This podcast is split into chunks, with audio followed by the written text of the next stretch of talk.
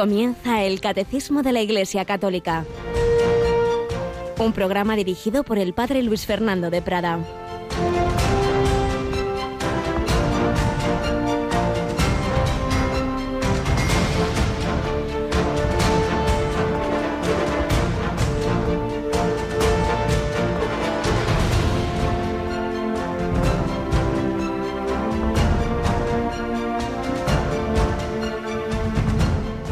Jesús, al verla al pie de la cruz, dijo a su madre, Mujer, ahí tienes a tu hijo. Luego dijo al discípulo, Ahí tienes a tu madre. Y desde aquella hora el discípulo la recibió como algo propio. Alabado sean Jesús, María y José. Hoy María al pie de la cruz, la dolorosa. Siempre hay un correlato mariano en las fiestas del Señor. Si tenemos la ascensión del Señor, celebramos la asunción de María, la Navidad de Jesús, la Natividad de María. Tenemos Cristo Rey, María Reina. Pues bien, ayer la Santa Cruz, la exaltación de la Santa Cruz, hoy María al pie de la cruz, María dolorosa. Aunque en la devoción popular española solemos tener presente a la dolorosa lo que llamamos precisamente el viernes de dolores o viernes de pasión en esa última semana de cuaresma, pero litúrgicamente desde hace ya bastantes años, es este día, al día siguiente de esa exaltación de la Santa Cruz, María al pie de la cruz. Y hoy en la misa se nos recuerda este preciosísimo Evangelio, este testamento de Jesús que le dice al discípulo. Aquí hay que ser conscientes de que no es simplemente, bueno, como la Virgen se queda sola, entonces le dice a Juan, oye, cuida de mi madre. No, no, más bien es al revés. Más bien es al revés. Primero se dirige Jesús a la Virgen y le dice, mujer, ahí tienes a tu hijo. Y dice, mira, mira, ese, ese soy yo, ese es tu hijo, ese es Jesús.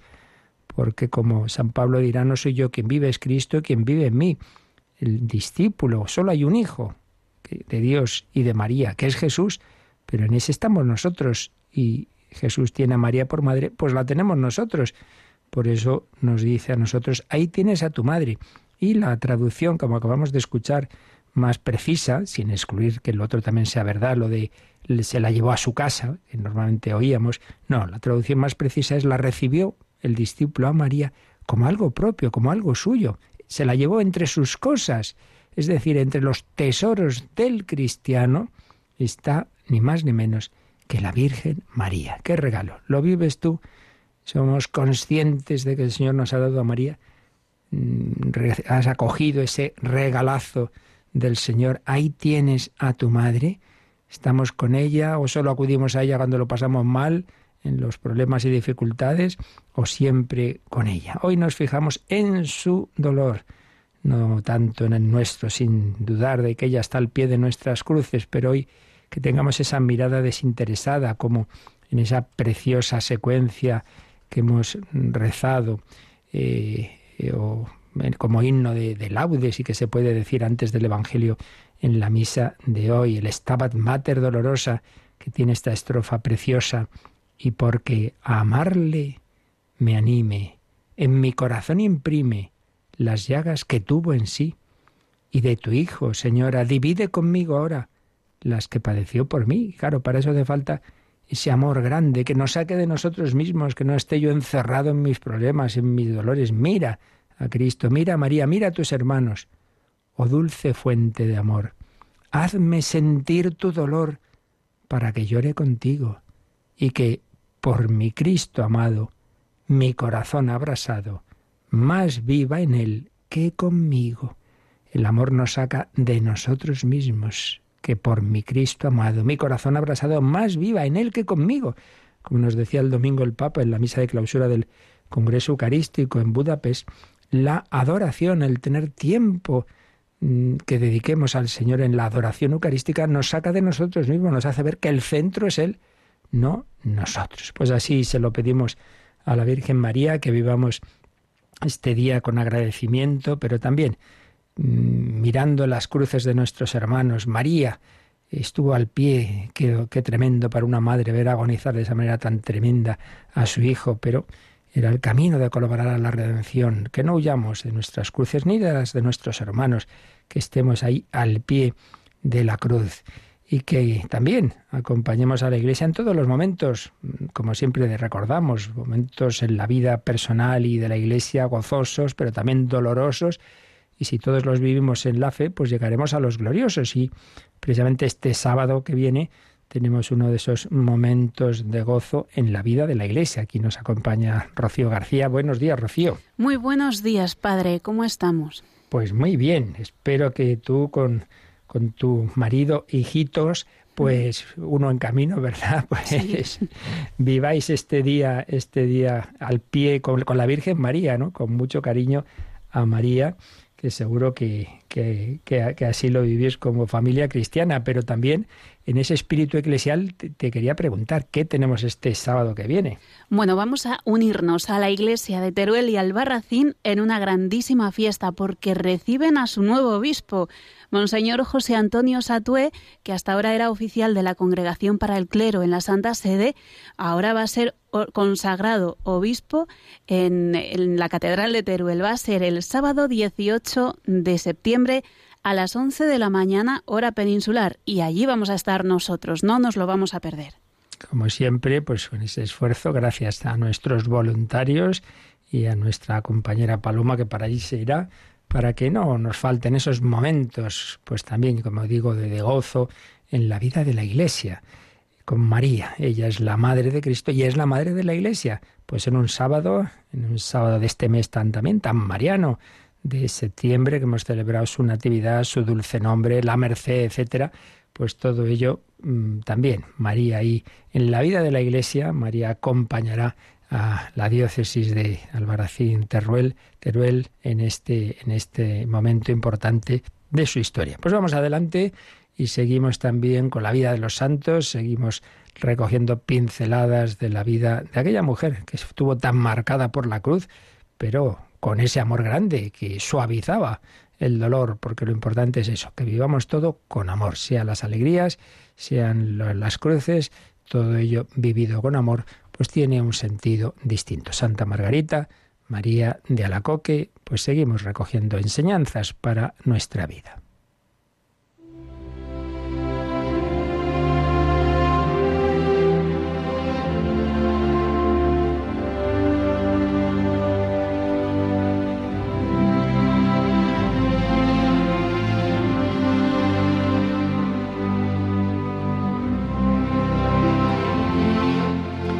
Ayer nos quedábamos en que en un momento en que Margarita María pues lo está pasando mal, sin embargo la Virgen María le dice, no temas, no te abandonaré, te prometo mi protección, te prometo mi protección, no te abandonaré.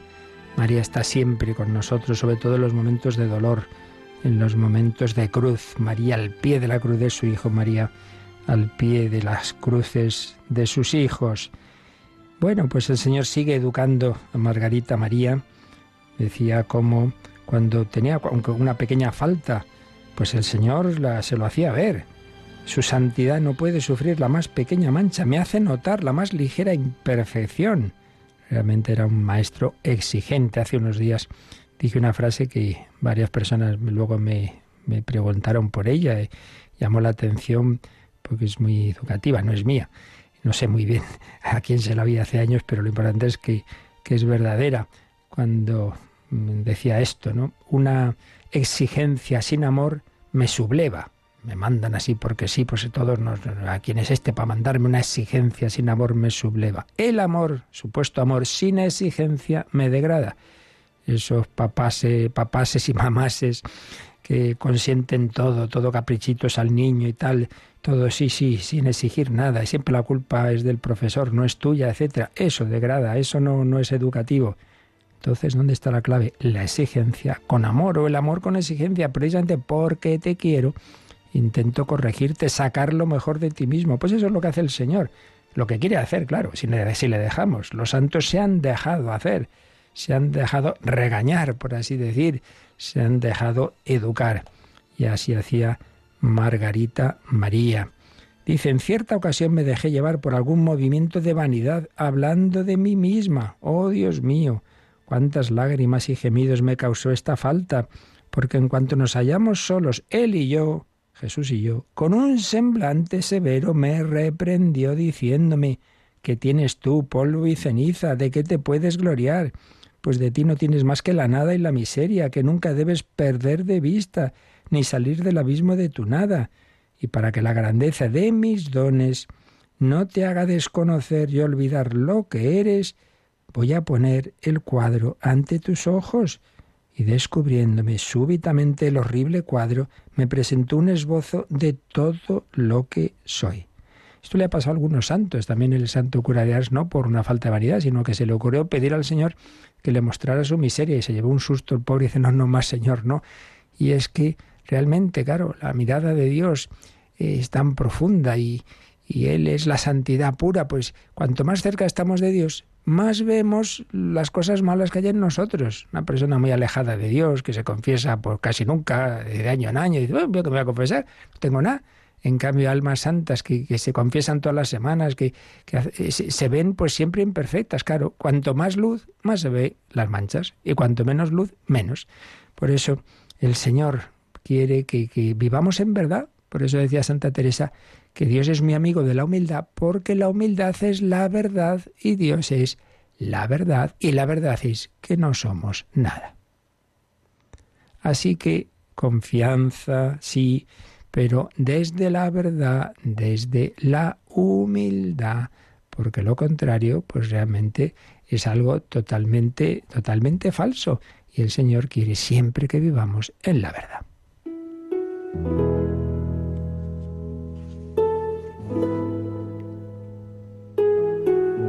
La humildad. Dice también, me preparaba para hacer mi confesión anual. No porque no se confesara mucho más, ¿eh? sino porque esa era una especial. Con una gran ansiedad por descubrir mis pecados. Y mi divino maestro me dijo, ¿por qué te atormentas? Haz lo que está en tu poder.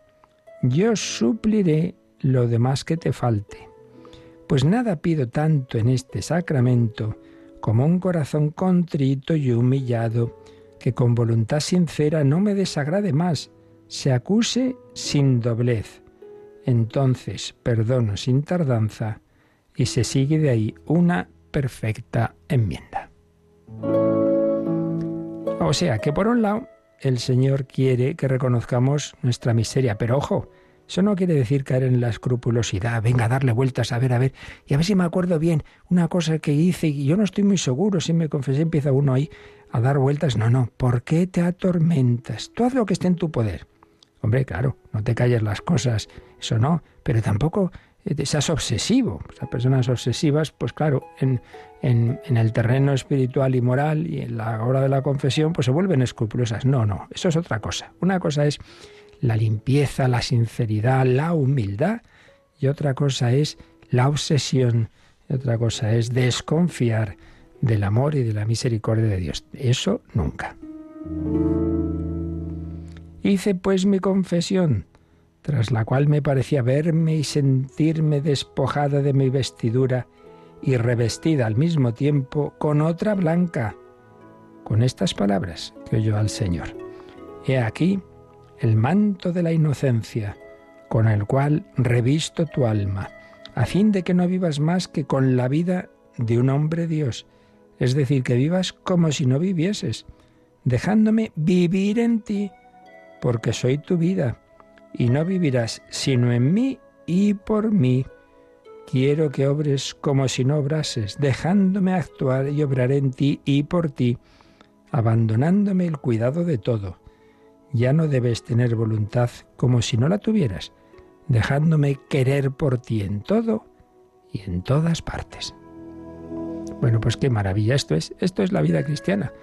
El santo no es que tenga unas cualidades humanas especiales que los demás no tenemos. No, no, no, no, no. Margarita, lo hemos ido viendo desde el principio, era mujer débil, con sus luchas, con sus em, épocas mejores y peores. Pero por fin abrió la puerta a que fuera Jesús quien viviera en ella y sobre todo, pues ya lo vemos, una buena confesión hace que el alma, el Señor quite de ella el pecado y viva Él, Cristo en ella. De nuevo repetimos la frase de San Pablo, no soy yo quien vive, es Cristo quien vive en mí. Pues esto es lo que le dice Jesús, que vivas como si no vivieses, dejándome vivir en ti. porque soy tu vida. Bueno, pues esto nos lo dice Jesús a cada uno, te lo dice a ti. Hoy, ahora, te lo dice. Déjame vivir en ti. Que puedas tú también decir, no soy yo quien vive, es Cristo quien vive en mí. Para eso, únete al Señor, sobre todo con los sacramentos, con, la comunión, con la confesión y con el trato con el Señor, la oración. Tratar de amistad con quien sabemos que nos ama. Y en ese trato y en esa adoración eucarística se nos irá cada vez más pegando el modo de ser de Cristo. No será mi corazón débil y egoísta quien ame, sino el corazón de Cristo, el que ame en mí.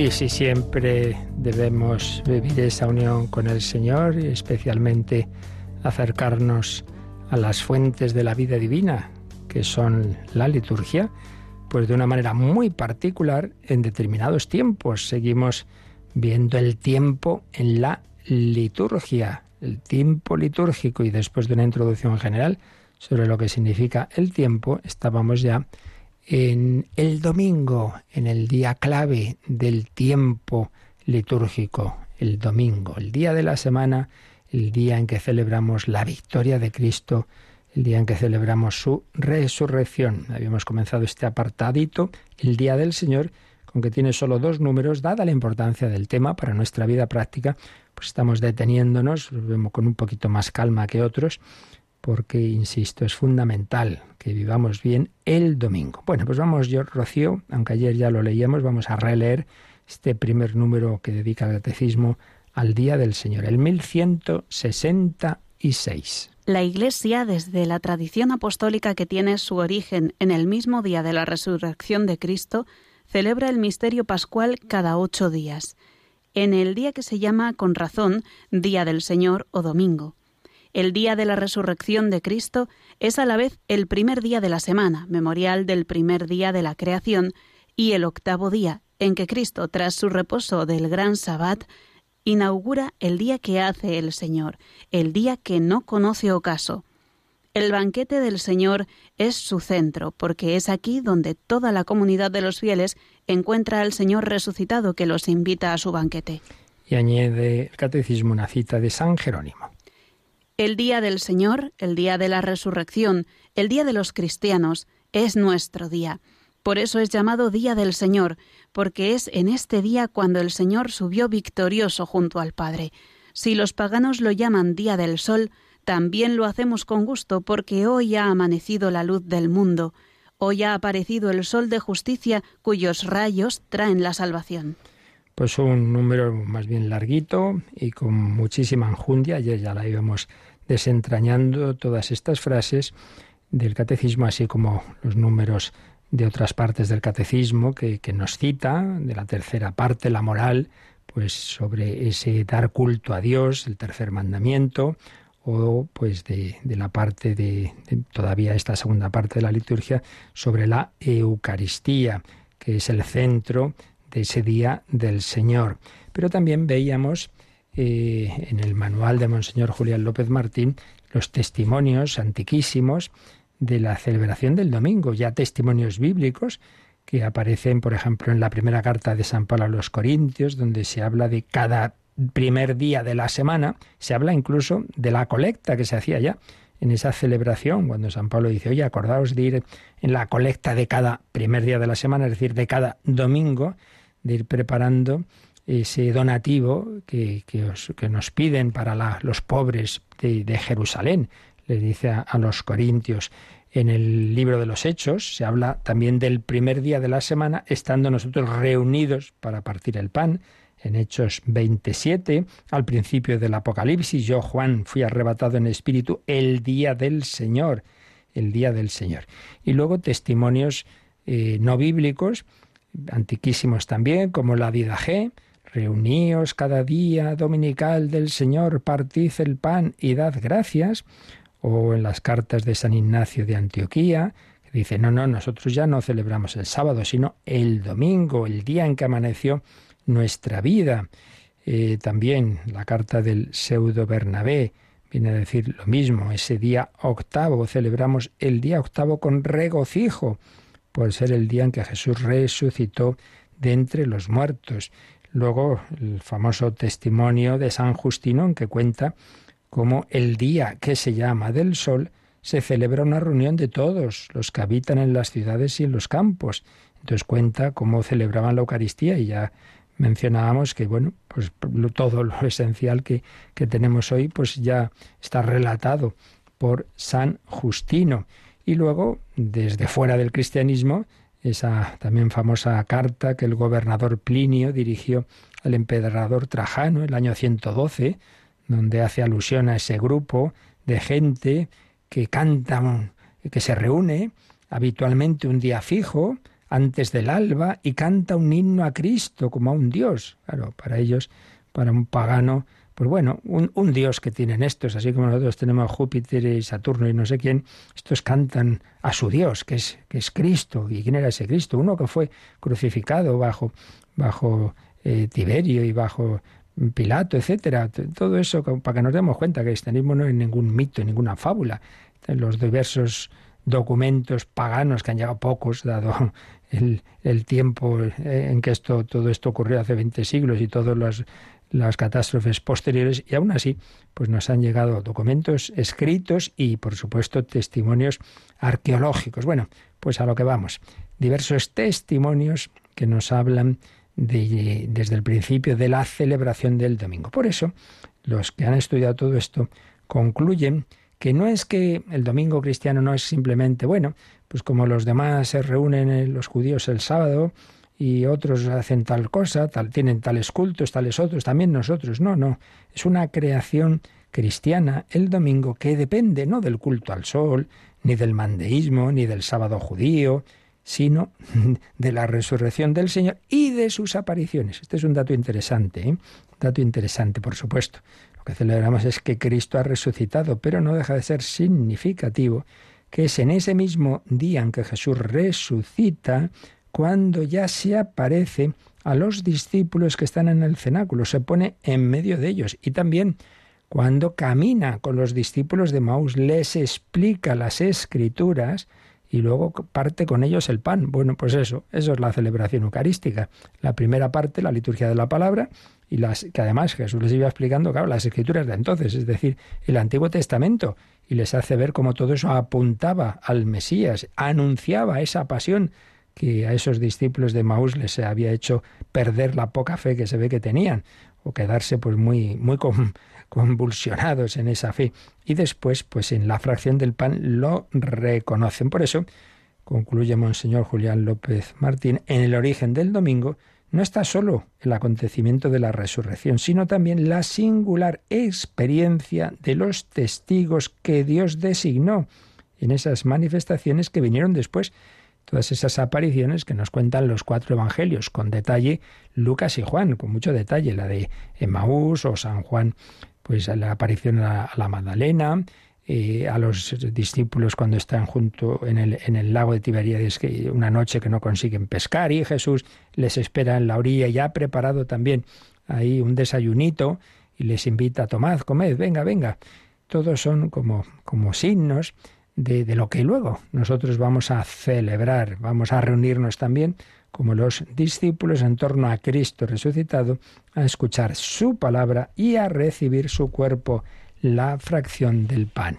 Bueno, todo esto nos daría eh, lugar, si claro estudiáramos a fondo, pues, pues meses hablando de todo esto. Simplemente añadimos desde la perspectiva así histórica, y ahora nos vamos a, otra obra del padre José Luis Gutiérrez, Manual de Iniciación a la Liturgia, un par de, datos más sobre la historia del, del, domingo, que empieza ahí, como decimos, en la resurrección de Cristo, en las apariciones, y ya hemos visto que hay testimonios en, el Nuevo Testamento, en los Hechos de los Apóstoles, en las cartas de San Pablo y luego pues en esos testimonios de los primeros cristianos. Y recordamos, ya lo decíamos ayer, un dato claro que no hay que olvidar, que en aquella, en aquella época eh, no, no, claro, el domingo era día laboral, lógicamente. Y, y, por tanto, claro, los cristianos tenían que apañárselas para celebrar la Eucaristía. Al principio lo hacían por la noche, pero hubo un decreto imperial, ya lo comentábamos ayer, en que se prohibían las reuniones nocturnas y entonces es cuando ya se empieza a hacer de madrugada.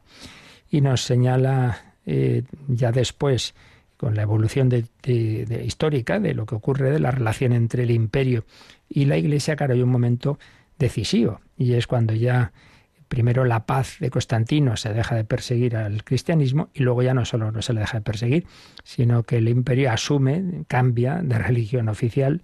En aquella época todos los, los, poderes políticos, hasta, hasta el laicismo del, que, del siglo que comienza en el siglo finales del XVIII, pues siempre eh, se veía como lo más normal del mundo que las instituciones públicas tuvieran, pues eso, igual que hay distintos rasgos culturales que, asume cualquier autoridad, pues también la religión. Bueno, pues el, imperio romano asume el, cristianismo. ¿Y qué pasa? Que entonces, el, entonces ya el domingo va a ser el día del descanso semanal. Y claro, eso pues va a facilitar muchísimo el vivir el domingo, pues como día por un lado de descanso y por otro lado del poder celebrar tranquilamente y no ahí de madrugada o de noche o espera que se presentan los soldados y nos detienen a todos, como pasó bastantes veces. Como hay mártires que, que, mueren justamente porque los pillan celebrando la Santa Misa. Recordemos esa expresión que a veces algunos dijeron cuando les decía, ¿sabíais que esto estaba prohibido?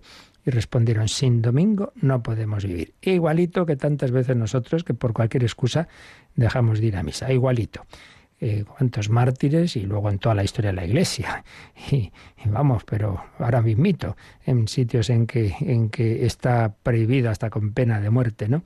El culto cristiano. Pues bien, eh, señala el padre José Luis Gutiérrez, entre los siglos IV y VI se va desarrollando esa situación, esa celebración del domingo, y también tiene una parte mala, digámoslo así, ¿no? Como siempre pasa, ¿no? Cuando ya no es martirial, cuando el ser cristiano no implica un riesgo, pues también la gente se acomoda más y empieza a haber testimonios, nos encontramos quejas de diversos autores que se quejan de que hay quien se ausenta de la asamblea del culto dominical y por eso paulatinamente se fue subrayando la obligación moral de participar en la Eucaristía.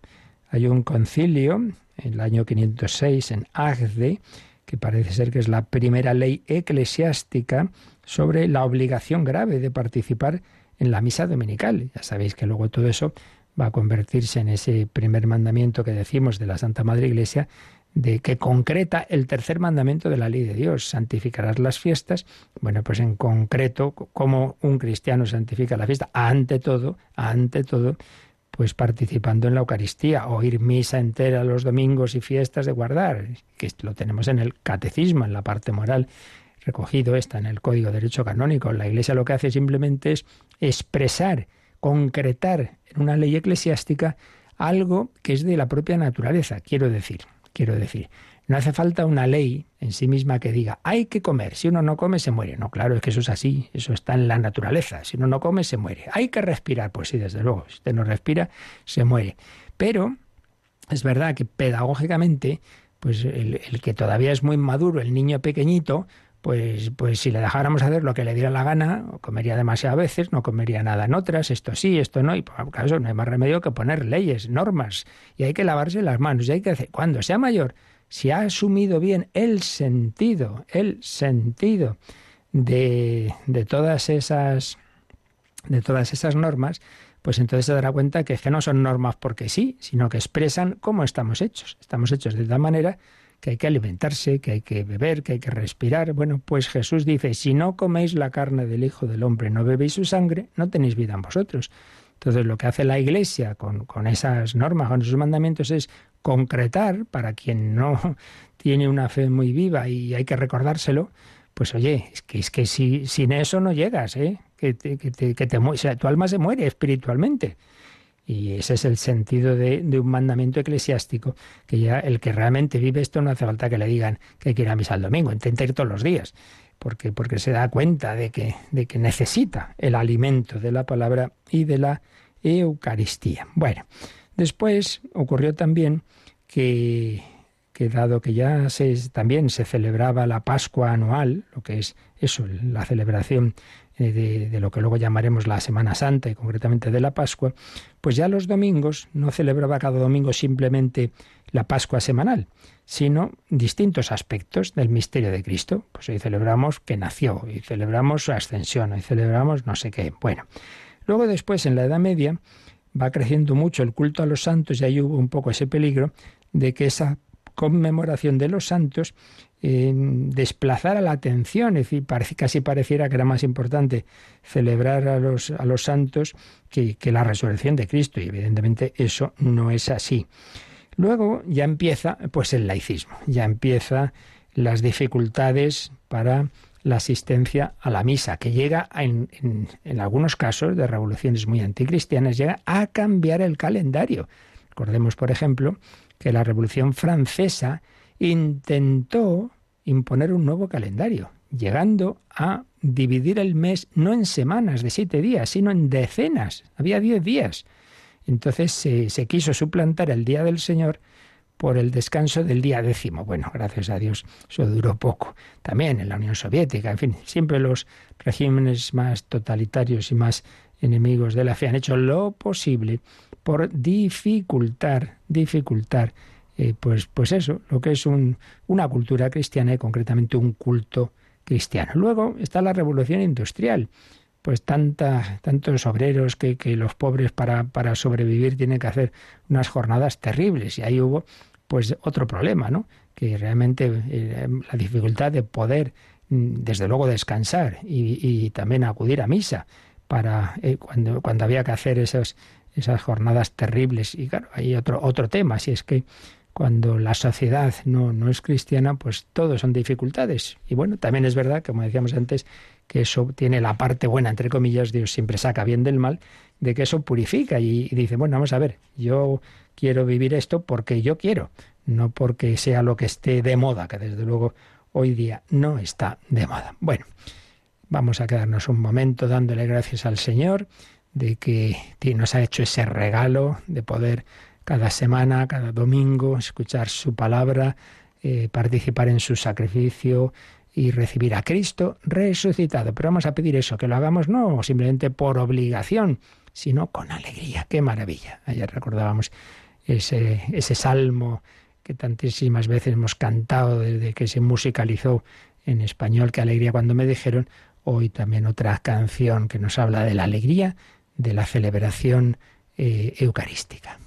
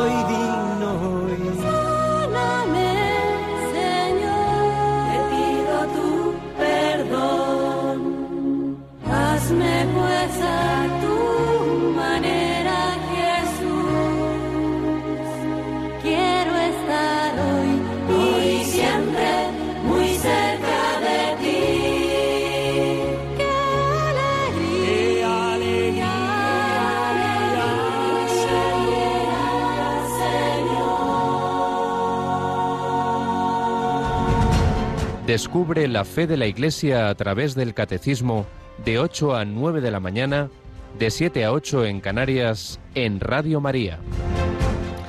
Qué alegría, qué alegría, Señor. Bueno, pues seguimos profundizando en lo que significa el domingo. Hemos visto en este número que nos ha salido Rocío en 1166 distintas expresiones, el primer día de la semana, el octavo día, el Día del Señor. Bueno, pues volvemos a este manual sobre la liturgia de Monseñor Julián López Martín.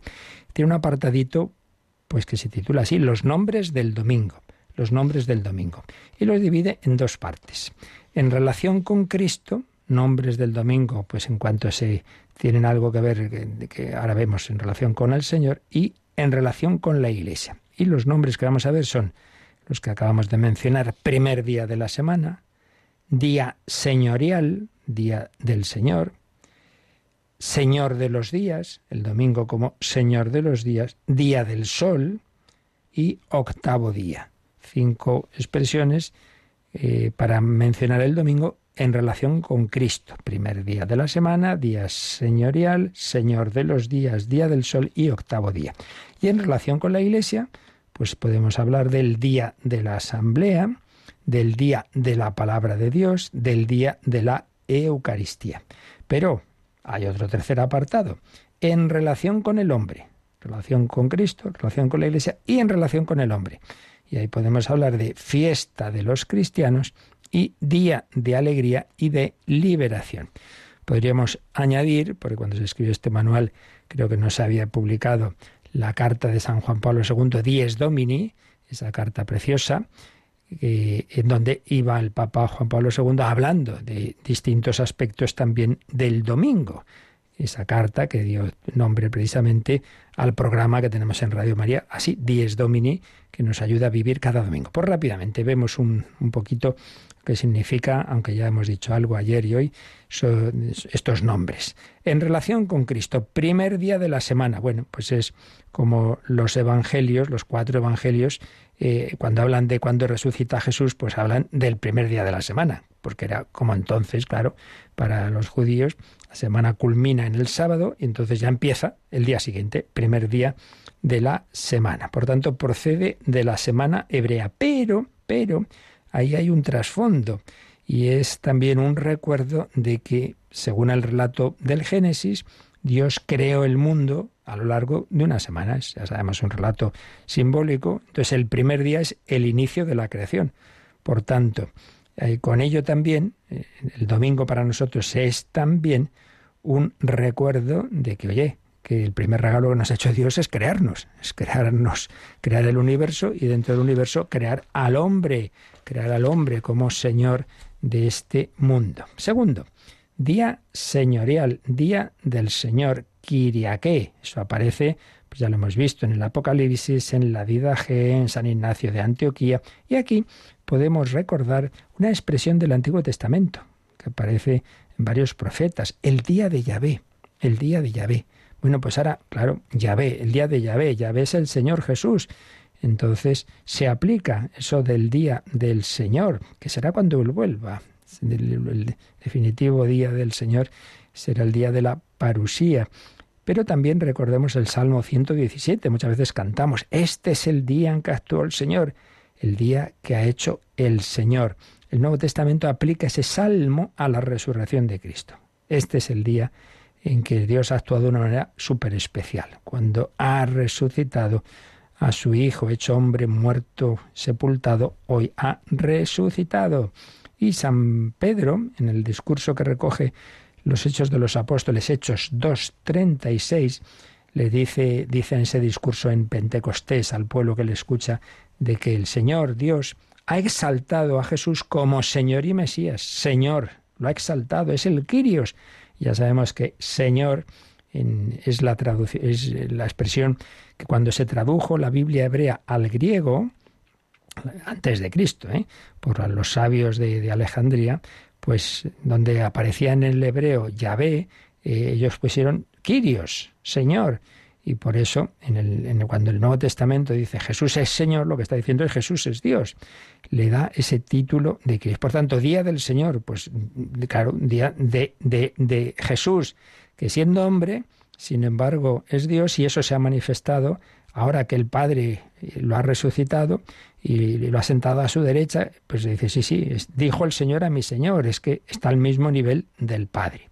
Y es su día, día del Señor. Tercero, del domingo se habla en algún texto de que es el día que es Señor de los demás días, Señor de los días. Es un símbolo del señorío de Cristo sobre el tiempo. Cristo es alfa y omega, dice el Apocalipsis, el que es, el que era, el que viene, el omnipotente, el primero y el último, el viviente. Y una humilía del siglo V dice, el santo día del domingo es la conmemoración del Salvador, es llamado domingo porque es el Señor de los días. El domingo es el día principal.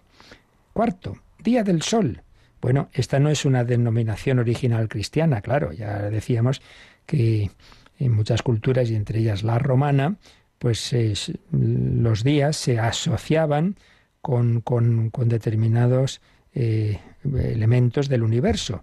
Entonces, lunes, la luna, martes, Marte, pues el domingo, día del, del, sol, en inglés se mantiene así, Sunday, y en otras lenguas, el día del sol. Por tanto, esta no es una denominación original cristiana, pero los cristianos vieron que se podía asumir muy bien, porque no hay que olvidar que ya en el Nuevo Testamento se relaciona a Cristo con el sol. Recordemos en concreto, lo acabamos de rezar en laudes, el, el himno de Zacarías, el Benedictus, que dice, nos visitará el sol que nace de lo alto, para iluminar a los que viven en tinieblas y en sombras de muerte.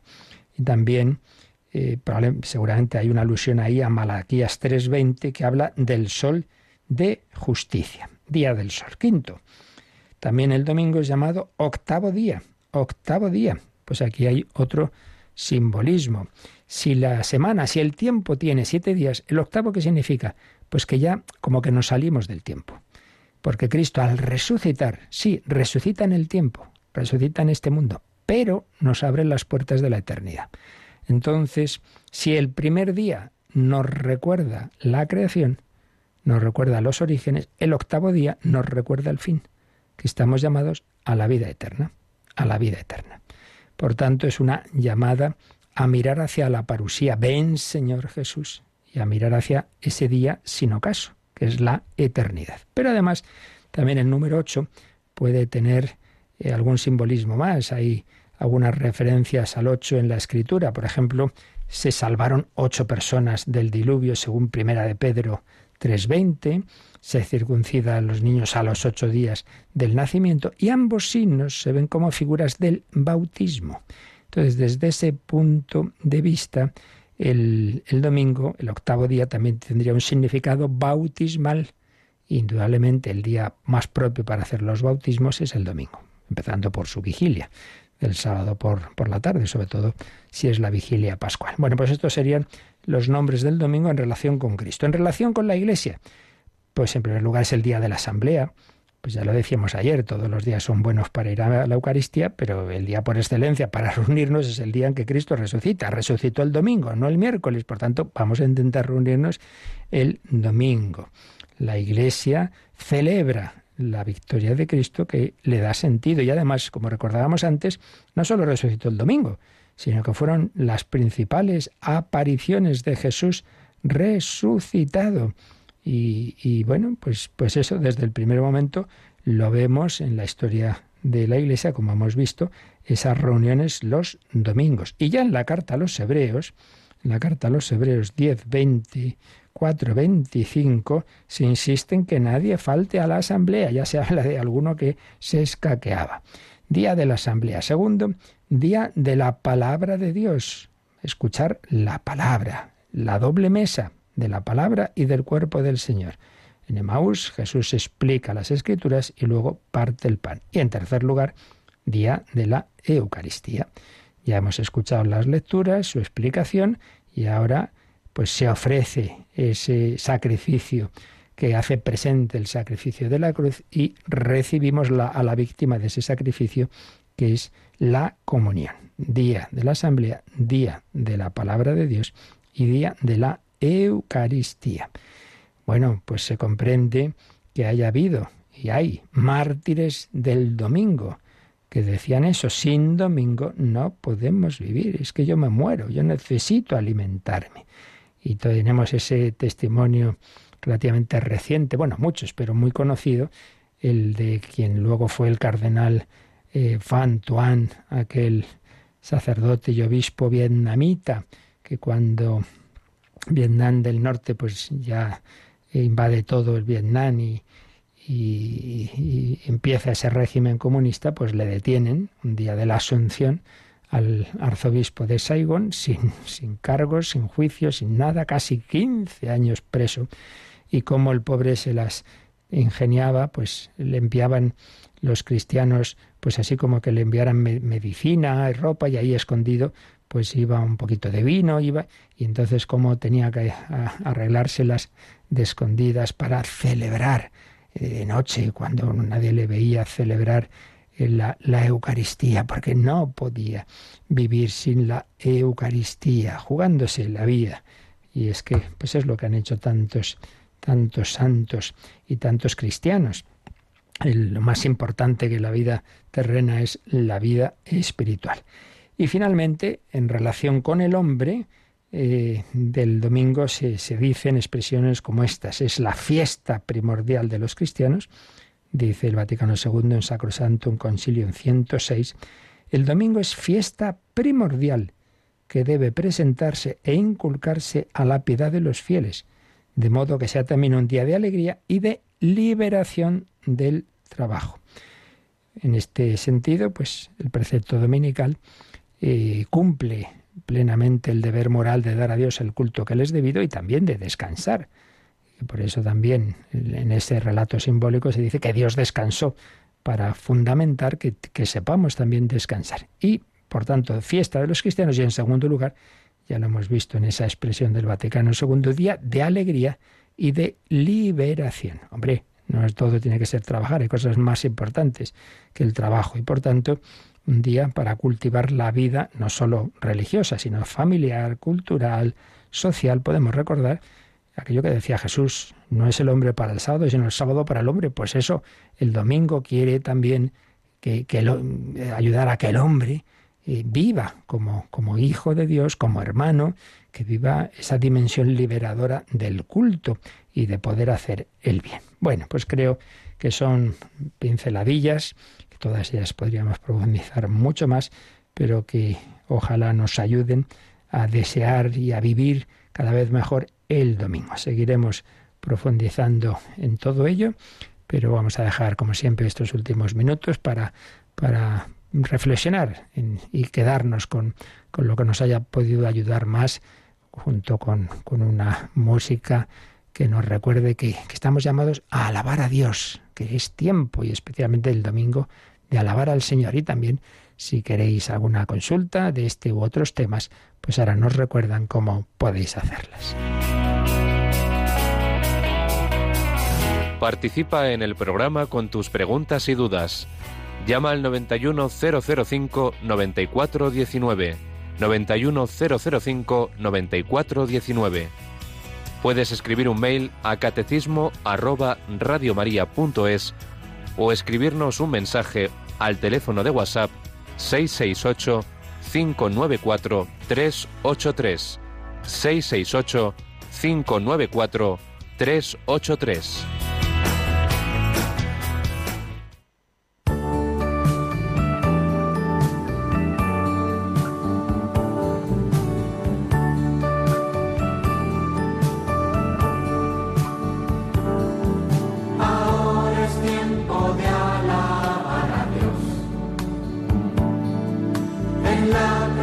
Señor.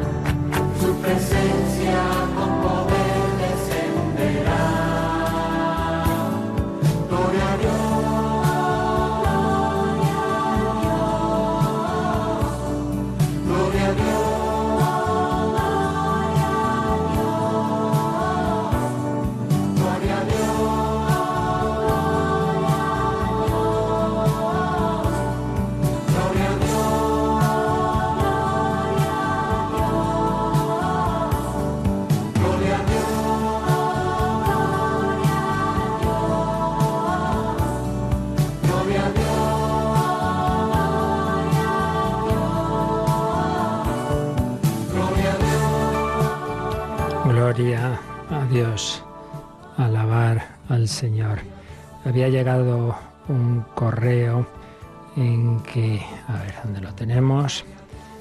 A ver, por aquí, que nos preguntaban, eh, que dice, estuve en una misa y una mujer estaba dando una homilía. Y me pareció bastante raro. Pues sí, desde luego si era la homilía es bastante raro. Pregunta si eso eh, es correcto o no. Pues si es la homilía, no, claro eh, habría que asegurarse de que en efecto era la homilía, es decir, que después de, la, de las lecturas, pues, pues la mujer hizo la explicación, pero no porque sea mujer, ¿eh? sino porque, y eso da igual, sino porque, porque quien tiene que, que, comentar las lecturas es quien, el, sacerdote que, que, preside la Santa Misa. Pero repito, no porque sea mujer, ¿eh? que no me acusen aquí de... no tiene que ver, sino que es solamente un tema de que eso va unido, va unido pues lo que acabamos de decir, o sea, la Eucaristía son dos platos de la misma celebración y esa celebración, el único que tiene la capacidad de, presidir la Santa Misa es el presbítero ordenado y mucho más el obispo, claro. Y por ello lo que es propiamente, propiamente la explicación de las lecturas, y solo puede ser él. Digo propiamente porque otra cosa es, sobre todo en grupos pequeños y tal, que después de la homilía, bueno, alguien pueda hacer un, eco, una acción de gracias, una petición, bueno, o al final, pues de la misa y por supuesto, pues de, eh, comunicaciones, testimonios, eso a veces se hace. En la misma campaña del seminario, por ejemplo, el sacerdote tiene una homilía más breve y luego, pues puede un chico, un seminarista subir y, dar un testimonio, pero eso es distinto. Una cosa es un testimonio después de que se han explicado las lecturas, etcétera, eh, y otra cosa es propiamente la homilia. ¿De acuerdo? O sea que de por sí la homilia es solo el sacerdote, el sacerdote que preside esa misa. Otra cosa, repito, puede ser un testimonio, un eco, un aviso, no faltaría más. Y luego han llamado preguntando el típico tema complejo que no se puede. A mí estas cosas me da miedo responder en un minuto por así rápidamente. Estos siempre son temas más para hablar despacio y ver cada situación, ¿no? Pero bueno, dice un divorciado que tiene una relación con alguien, pero sin mantener relaciones sexuales. ¿Está en pecado mortal o puede ir a misa y comulgar? Claro, es que aquí hay que ver, habría que ver varias cosas. Uno, si él fue quien, porque sí, rompió ese matrimonio, claro, ese es el primer tema, o lo ha sufrido, se ha ido la otra persona Claro, si se dio a otra persona, en eso no ha tenido ningún pecado. Si sí fue, pues claro, la primera cuestión es decir, oye, ¿y tú hiciste bien en irte? Claro, porque si, si hiciste mal, lo que tienes que hacer es intentar volver, claro está. Ese sería el primer tema. Pero supuesto que vamos a suponer que sí, que, que ahí no hubo culpa, etcétera. Eh, y, puede ocurrir, pues eso, que, tiene, que está pues en una situación, pues quizá, supongo, es que es lo que ya digo, es que nos faltan datos, ¿no? De, de, ver si es que a lo mejor ese primer matrimonio no fue tal, si fue nulo, y están en espera de ver si la Iglesia discierne una nulidad, etcétera. Entonces, eh, puede en ese caso, eh, si no hay ningún pecado contra el sexto mandamiento, si no hay algo contra la castidad, puede eh, comulgar, sí, si hay verdadero propósito de mantenerse en esa castidad y en espera de, ya digo, de, ver el discernimiento de la Iglesia, sí se podría. Más aún, esto no es un invento de ahora, ¿eh? Ya Juan Pablo II en Familiaris Consorcio incluso hablaba de un caso más particular. Decía, aquellos que mm, están viviendo con una persona que no es eso con quien no están casados y tal, porque hay un matrimonio previo. Eh, y pues después, eh, esto hemos entrevistado aquí a algunos casos que les ha ocurrido esto, después se han convertido y han dicho, no, no, esto no puede ser. Y no, no, no, nosotros queremos vivir bien y tal, pero claro, ¿qué hacemos ahora? Tenemos hijos, ¿cómo vamos ahora a separarnos? Y, decía Juan Pablo II que en ese tipo de situaciones, si, si se vive en castidad como hermano y hermana, eh, por el bien de los hijos pueden mantenerse en la misma casa, yo recuerdo que entrevistamos aquí, por ejemplo, el matrimonio Zabala, que les pasó eso. Cada uno se dormía en su habitación y, en la espera de la resolución del discernimiento de la Iglesia, que, que, así se dio. O también Eugenio y, Lucía, recuerdo un testimonio, una entrevista preciosa que tuvimos, que eran situaciones de esas. Por tanto, repito, dentro de que todas estas cosas hay que ver en cada caso, porque siempre hay que discernir, pero, pero la cuestión siempre es esa. Cuando hay un arrepentimiento de algo que se ha hecho mal y propósito, y propósito de no cometer un pecado y en este terreno todo tipo de relación sexual que no sea dentro del matrimonio canónico iría contra el plan de Dios. Si hay ese propósito de hacer las cosas bien, sí se podría se podría confesar y comulgar. Bueno, pues le dejamos dejamos que enseguida nos llegue el Padre Horta y nos explique las lecturas de esta fiesta preciosa, que vivamos con la Virgen María al pie de la cruz, de nuestras cruces y de las cruces de nuestros hermanos. Agradecemos a Rocío García su inestimable colaboración y pedimos la bendición para todos. La bendición de Dios Todopoderoso, Padre, Hijo y Espíritu Santo, descienda sobre vosotros. Alabado sea Jesucristo.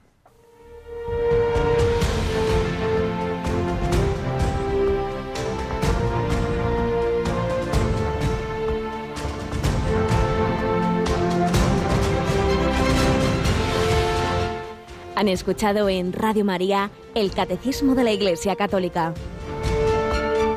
un programa dirigido por el Padre Luis Fernando de Prada.